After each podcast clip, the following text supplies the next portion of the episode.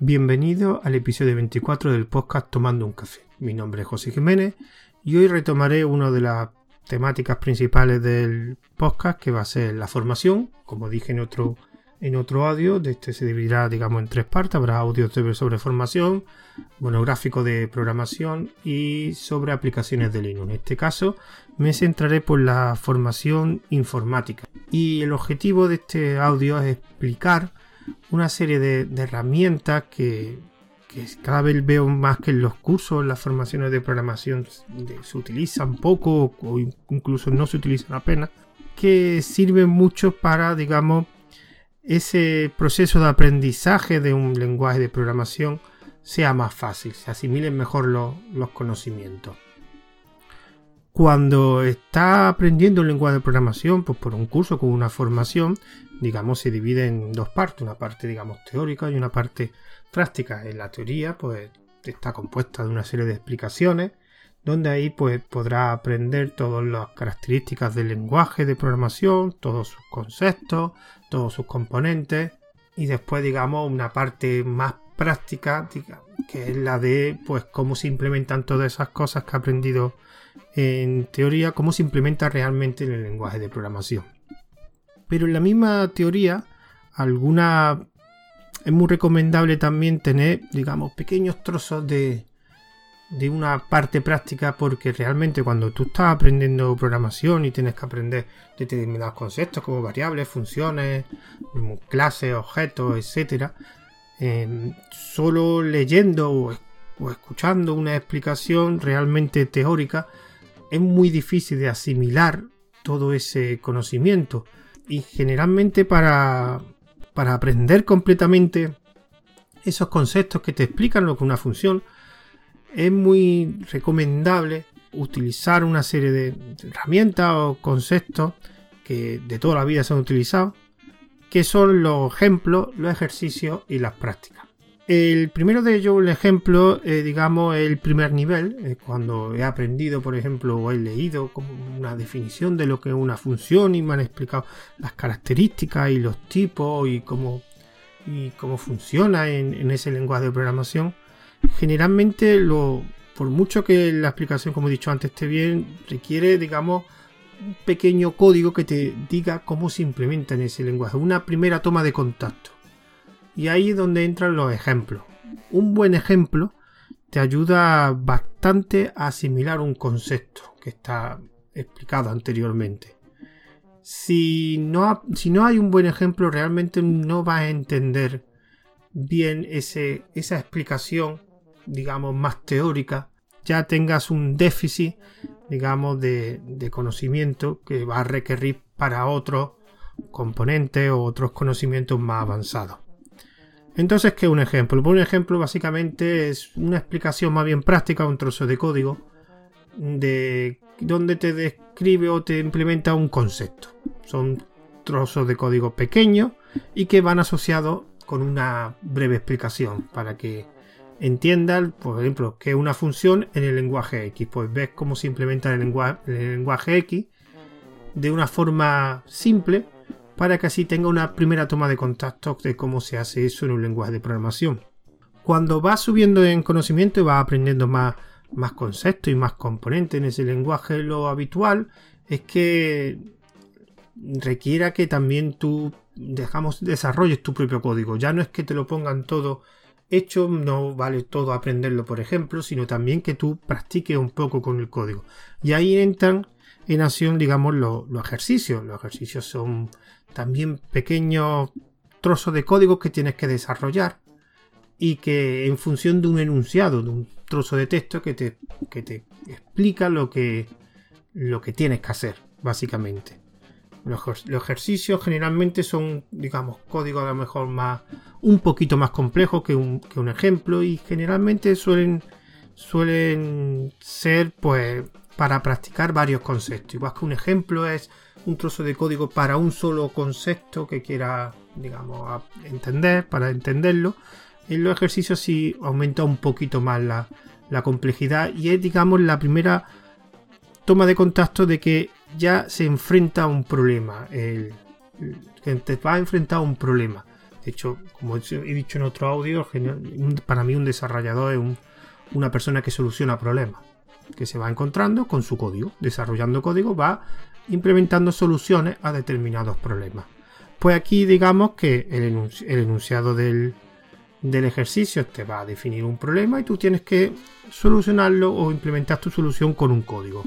Aquí el código suele ser más complejo, pero es una forma de ya, digamos que está asimilando completamente esos conceptos que previamente has ha, leído o has visto en una explicación, que con un ejemplo ya más o menos ya te la han implementado en el lenguaje, pues con los ejercicios ya es con tu propio código.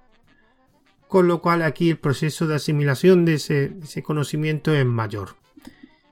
Y ya por último, generalmente en los cursos, en las formaciones relacionadas con la, programación, suele haber, digamos, un ejercicio más grande que ya es, digamos, una aplicación más, más compleja y completa, digamos, que tiene, ya es una aplicación por sí misma, que ya lo que nos permite es, pues, todos los conocimientos adquiridos durante todo ese curso, digamos, unirlo, englobarlo y relacionarlo en una sola aplicación, que es lo que actualmente se llama una práctica.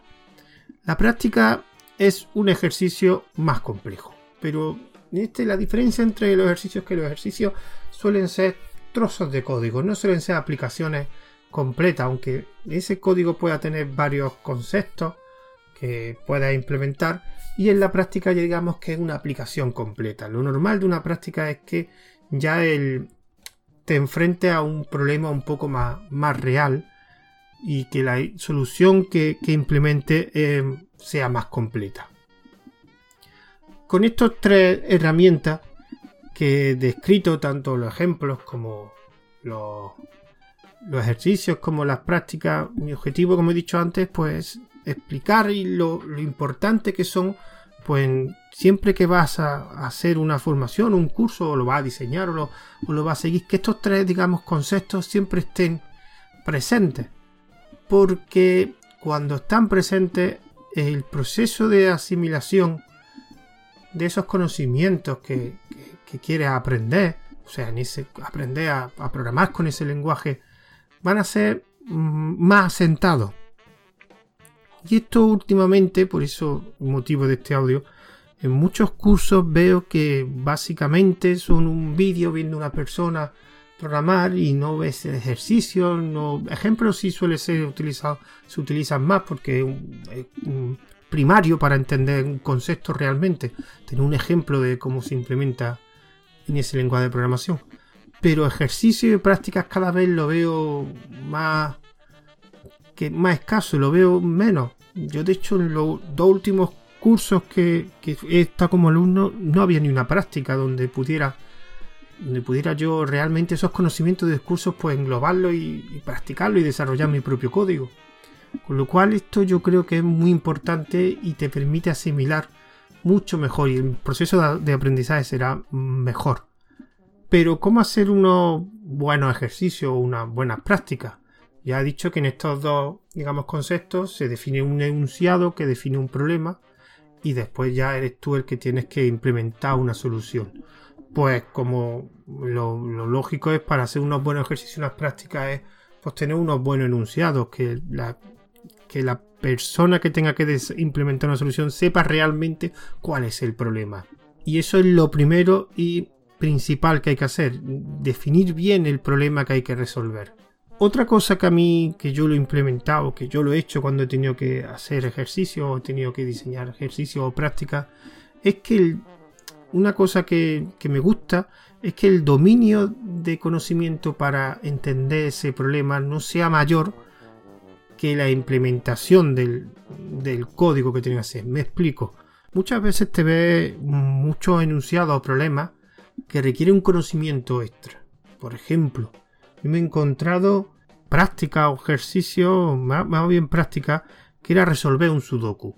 Vale, muy bien he utilizado un sudoku en mi vida. De hecho, hay mucha gente que no sabe cómo las reglas de un sudoku. Ahora tendría que gastar tiempo en entender cómo se hace un sudoku, eh, qué reglas o qué algoritmos que hay para solucionarlo, para después implementarlo en tu, en tu código que tienes que desarrollar para esa, para esa práctica. Yo esto no lo veo bien. Yo creo que los problemas que tienes que poner, tiene que tener un conocimiento para así enfocarte y centrarte solo en el código, no en entender el problema. Y enunciados para problemas de este tipo hay miles, indefinidos. Y no hace falta que sea un, un problema muy complejo porque al final perder el tiempo más en entender el problema que en desarrollar el código yo lo veo eso perjudicial para el proceso de, de aprendizaje.